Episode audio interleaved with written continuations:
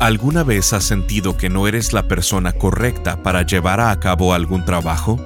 ¿O quizás has sentido que no tienes la suficiente experiencia o la habilidad necesaria? Por supuesto que sí, todos lo hemos sentido. Bienvenido a Esperanza Diaria, la transmisión en audio del ministerio del pastor Rick Warren. Estamos en la serie titulada La manifestación de tu misión de vida, en donde el pastor Rick nos sumerge en el libro de Jonás y nos muestra que sin importar lo grande que se vea la tarea a la cual nos está llamando, no debemos huir de ella. Proverbios capítulo 28, verso 13, dice, Los que encubren sus pecados no prosperarán, pero si los confiesan y los abandonan, recibirán misericordia. Esto quiere decir que recibirán una segunda oportunidad en la transmisión del día de hoy de Esperanza Diaria, el pastor Rick nos dice que Dios es un Dios de segundas oportunidades. A Dios le encanta darnos segundas, terceras y cuartas oportunidades. Debido a su gracia y misericordia, nos da muchas oportunidades. Pero, ¿qué debemos hacer ante una segunda oportunidad de parte de Dios? Escuchemos al pastor Rick en la primer parte de la enseñanza titulada ¿Qué hacer ante una segunda oportunidad? En esta serie usaremos la vida de un profeta de la Biblia llamado Jonás, un pequeño libro solamente de cuatro capítulos. De hecho, Jonás hizo lo incorrecto. Él huyó de su misión de vida la mayor parte de la historia, pero al final hace lo correcto. Así que aprendemos de ambas cosas, las cosas que hizo bien y las cosas que hizo mal. En esta sesión veremos el capítulo número 3. En el capítulo 1 vemos a Jonás rebelarse y huir de Dios, huir de su misión. Si te perdiste este mensaje, hablamos acerca de las 10 verdades que debes saber acerca de tu misión de vida, las cuales aprendimos de la vida de Jonás. Cuando huyes de la misión de tu vida, eso siempre causará problemas, causa tormentas para otras personas. Luego, en el capítulo 2, vemos a Jonás arrepentirse y regresar a Dios y a su misión. Y ahí es cuando ora. Al ser tragado por un pez gigante que Dios creó y que lo lleva al fondo del océano, ahí es cuando él clama a Dios. Hablamos acerca de qué hacer cuando la vida se siente sin esperanza, cuando has tocado fondo. Llegamos al capítulo número 3, al capítulo 3 de Jonás, y vemos a Jonás comenzando de nuevo junto con Dios y corriendo a su misión. Hoy veremos qué sucede cuando recibes una segunda oportunidad. El capítulo anterior termina con este pez gigante que Dios diseñó para Jonás, que lo escupe en la playa. Luego Jonás 3.1 comienza con uno de los versículos más importantes en la Biblia y dice así, la palabra del Señor vino por segunda vez a Jonás. Dios es un Dios de segundas oportunidades. A Dios le encanta darnos segundas oportunidades, terceras, cuartas y quintas oportunidades. Él nos da muchas, pero muchas oportunidades por su gracia y su misericordia. Si has estado conmigo en esta serie, después de la rebelión de Jonás, ¿crees que Jonás merecía una segunda oportunidad? Si tú fueras Dios, ¿le darías a Jonás otra oportunidad? Probablemente no, pero a Dios le encanta darnos segundas oportunidades. Dios se deleita en mostrar gracia, Dios se deleita en mostrar misericordia. De hecho, hice una pequeña lista de personas a quienes Dios les dio otra oportunidad. Podría pasar el mensaje entero compartiendo contigo los nombres de las personas en la Biblia a quienes Dios les dio una segunda oportunidad, pero permíteme darte una pequeña y representativa lista de personas que pensaron, no creo que Dios me dé una segunda oportunidad. Jacob le robó a su hermano, le robó la herencia familiar. Dios le dio a Jacob una segunda oportunidad. Moisés asesinó a un hombre. Dios le dio una segunda oportunidad. Raab era una prostituta. Ella recibió una segunda oportunidad y termina estando en el árbol genealógico de Jesús. Dios la usó. Sansón malgastó su talento y terminó en prisión.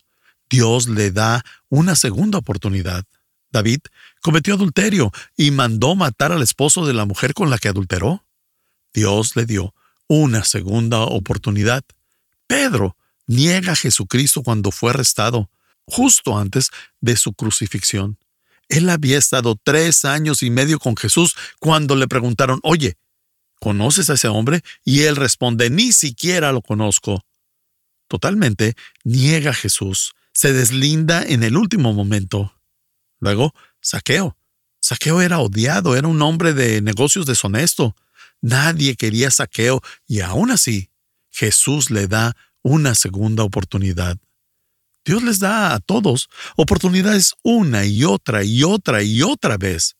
Y eso es lo que quiero que veamos el día de hoy. ¿Qué hacer cuando Dios te da otra oportunidad? Quiero comenzar con una confesión. Odio el golf. Realmente no me gusta para nada y no me gusta por dos razones. Uno, lleva mucho tiempo. No tengo el tiempo para pasar horas y horas jugando. Y segundo, y el más importante, es que puedes pasar tu vida entera jugando y no mejorar. Eso es tan frustrante que no importa qué tanto juegues, aún así, no mejorar. Pero mi hermano amaba el golf y cuando él vivía, amaba jugar con mi hermano, porque era muy divertido. Era una oportunidad para estar con él. Hay una cosa que me gusta del golf, y es un término que aprendí jugando, y es el mulligan. Y si no sabes lo que es mulligan, significa que puedes hacer otro intento si es que tu intento previo fue uno muy malo. Así que puedes intentar de nuevo y no se cuenta en tu registro. Me encanta esa idea. Se llama mulligan.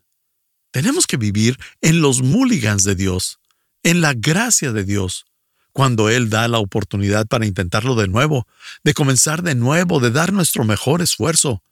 Él solamente está mostrando misericordia, está mostrando gracia. Él perdona una y otra vez.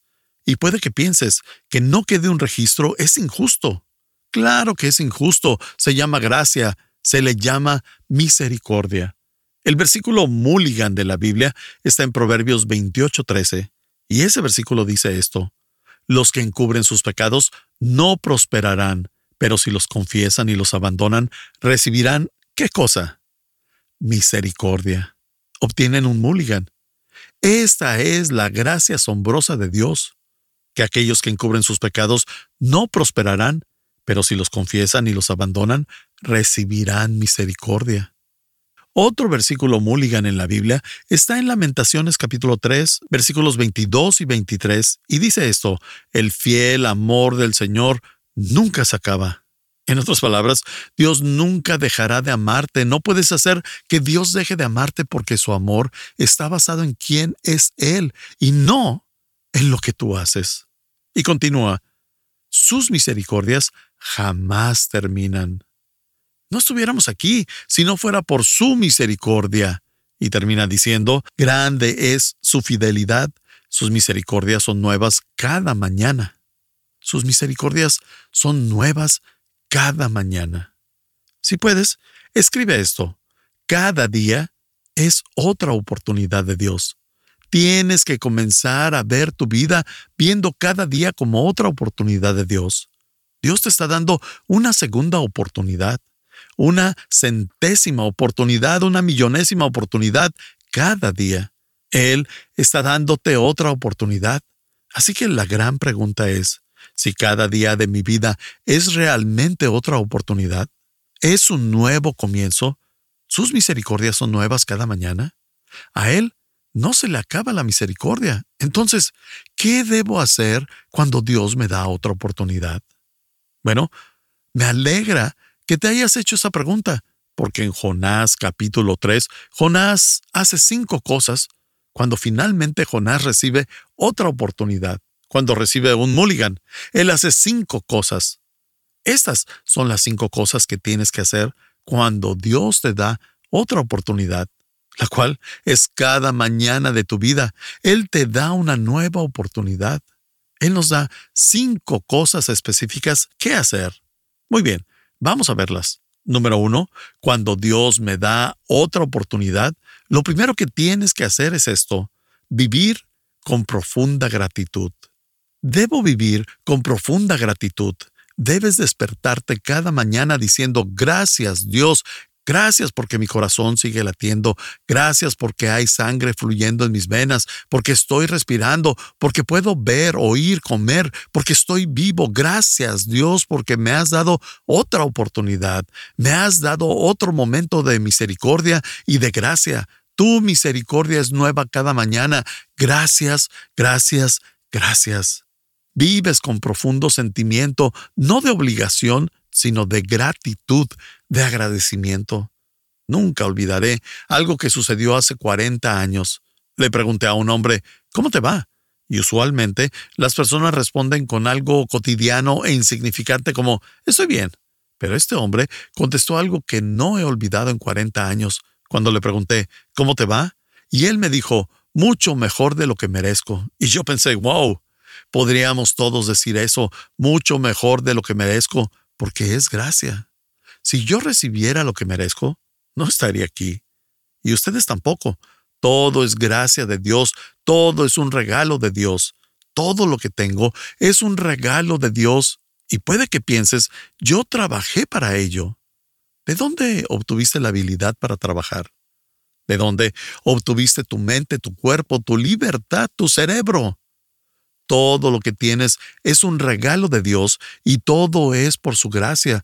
Y no trabajé por ello, no lo merezco, es porque estoy mucho mejor de lo que merezco. Estás escuchando Esperanza Diaria con el pastor Rick Warren. Si quieres mantenerte en contacto con el pastor Rick, visita pastorricespañol.com y síguelo a través de sus redes sociales. Y si quieres hacerle saber la manera en que estas transmisiones han tocado tu vida, escríbele a esperanza@pastorrick.com. El pastor Rick regresará en un momento con el resto del mensaje de hoy. Si te perdiste alguna porción de este mensaje, lo puedes escuchar a cualquier hora en pastorricespañol.com. Efesios capítulo 2, verso 10 dice, somos creación de Dios, creados en Cristo Jesús, para hacer las buenas obras que Dios de antemano ya había planeado. Dios tiene un plan trazado para tu vida. Tiene un propósito para ti más grande del que te imaginas. A esto lo llamamos tu misión de vida. Antes de que nacieras, antes de que fueras concebido, incluso antes que el mundo existiera, Dios ya había planeado lo que quería que hicieras con tu vida el problema es que la mayoría de las personas nunca descubre su misión de vida, por tanto, no la puede cumplir y andan por la vida caminando sin sentido. Cuando entiendes lo que Dios quiere que hagas, entonces tu vida tiene propósito.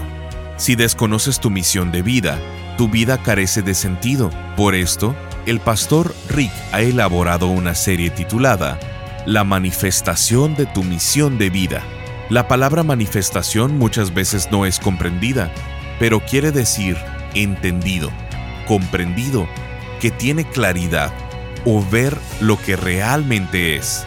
En esta serie, el pastor Rick quiere que entiendas, comprendas y que tengas claridad en cuál es la misión de Dios para tu vida aquí en la tierra. Durante estas enseñanzas, el pastor Rick dará respuestas a las preguntas ¿Qué haces cuando has causado una tormenta? ¿Qué haces cuando algo se ve sin esperanza? ¿Qué haces ante una segunda oportunidad? ¿Y qué recuerdas cuando las cosas no salen a tu manera?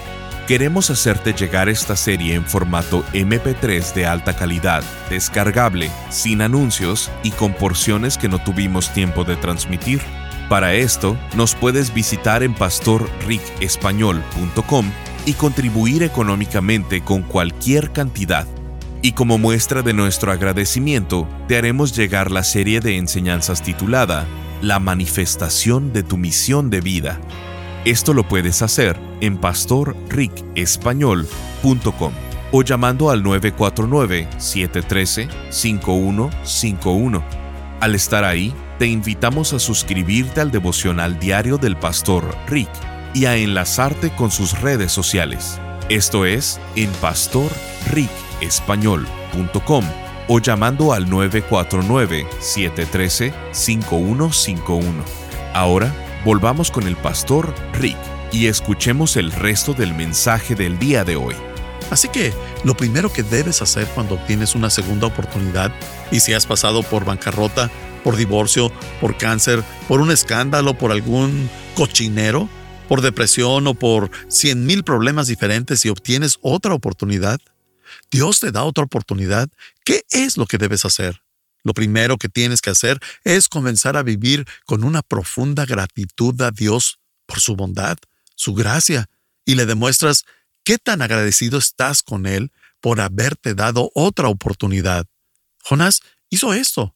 Lo hizo antes de haber salido de la panza de este gran pez, cuando estaba en lo profundo, en la parte más profunda del océano, y lo vimos en la sesión pasada en Jonás 2, 9 y 10.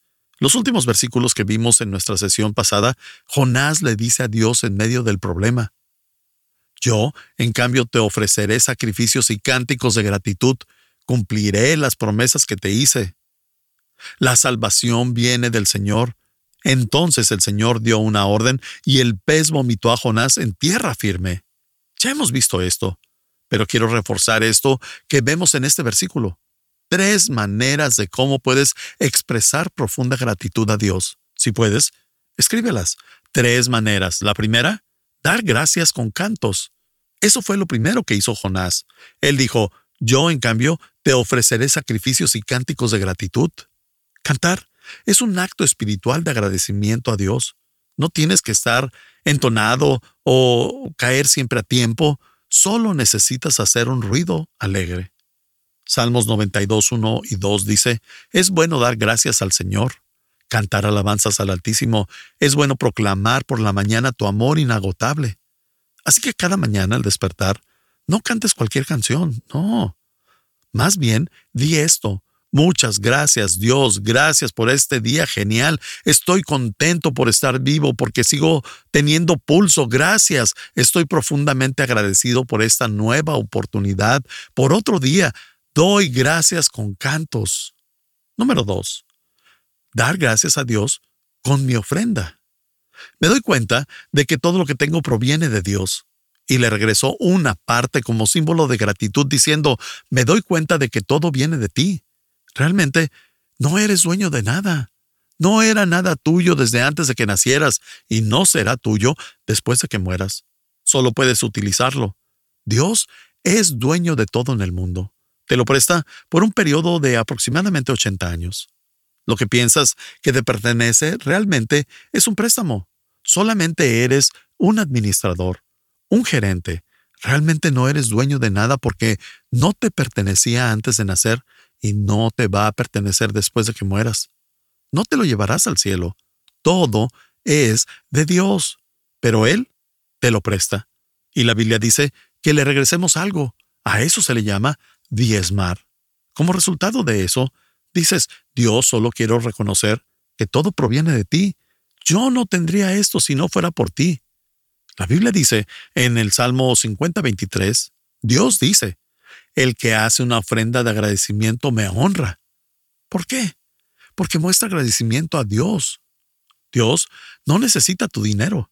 Dios es dueño de todo. Entonces, ¿qué es lo que quiere? Él quiere tu gratitud. Él quiere que le des gracias. Él quiere un regalo como muestra de tu agradecimiento. Ahí dice, el que hace una ofrenda de agradecimiento me honra. Así que Doy gracias a Dios con cantos, doy gracias a Dios con mis ofrendas y la tercera es comprometerme con la misión de Dios para mi vida. Me comprometo con la misión de Dios para mi vida. Cuando Dios te da otra oportunidad, Él no quiere que la uses para que vivas tu vida para ti mismo. Él quiere que la uses para su propósito. Romanos 6:12 dice esto, ofrézcanse a Dios como quienes han vuelto de la muerte a la vida, presentando los miembros de su cuerpo como instrumentos de justicia. Así que doy gracias a Dios con cantos, doy gracias a Dios con mis ofrendas, me comprometo y digo, Dios, quiero que mi vida te honre, quiero cumplir con la misión por la cual me mandaste a la tierra. Ahora, estas tres cosas que hizo Jonás, nosotros las hacemos cada semana en la iglesia de Saddleback. Cada fin de semana cantamos agradecidos a Dios.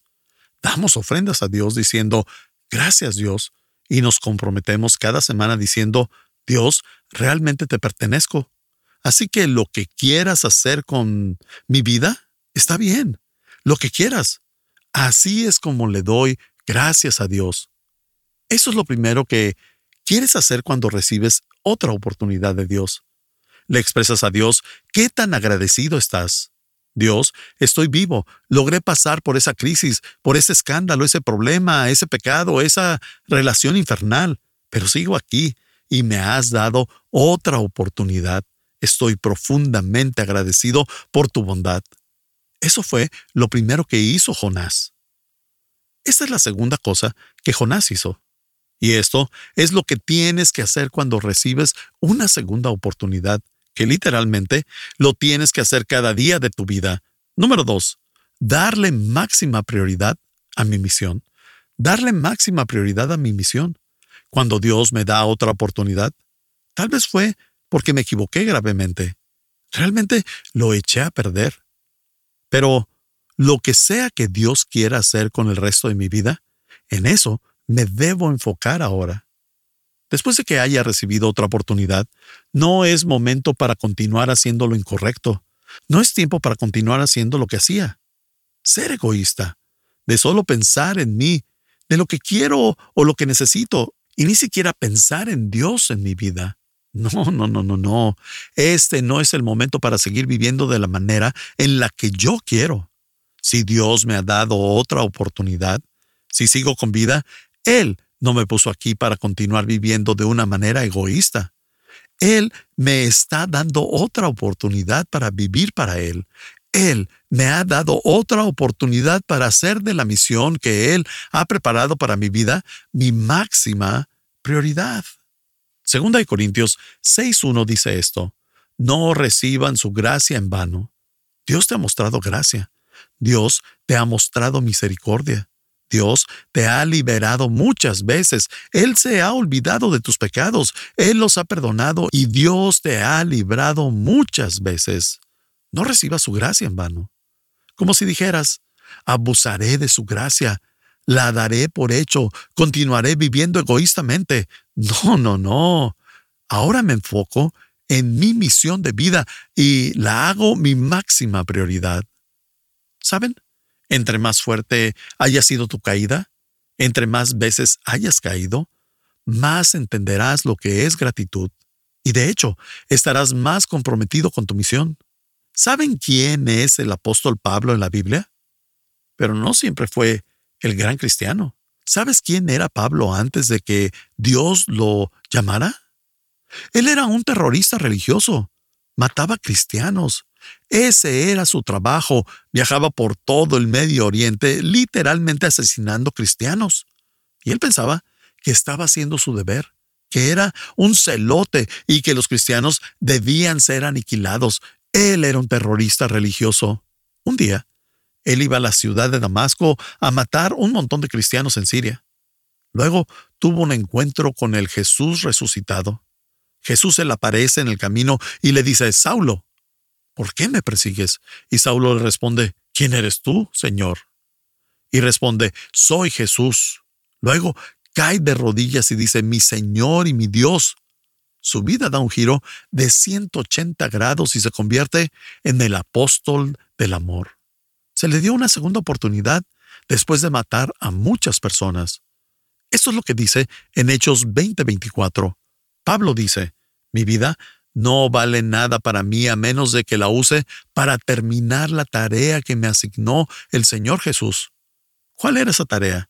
El verso sigue diciendo, la tarea de contarles a otros la buena noticia acerca de la maravillosa gracia de Dios. Contarles acerca de su misericordia, de su voluntad, de darnos otra oportunidad. Esa es la segunda cosa que Jonás hizo. Primero, Jonás dijo, voy a vivir con una profunda gratitud y voy a agradecerle a Dios cada día de mi vida por otra oportunidad que me da.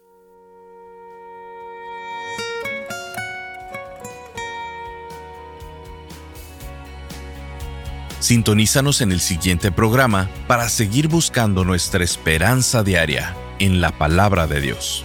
Este programa está patrocinado por el Ministerio de Esperanza Diaria y por tu generoso apoyo financiero.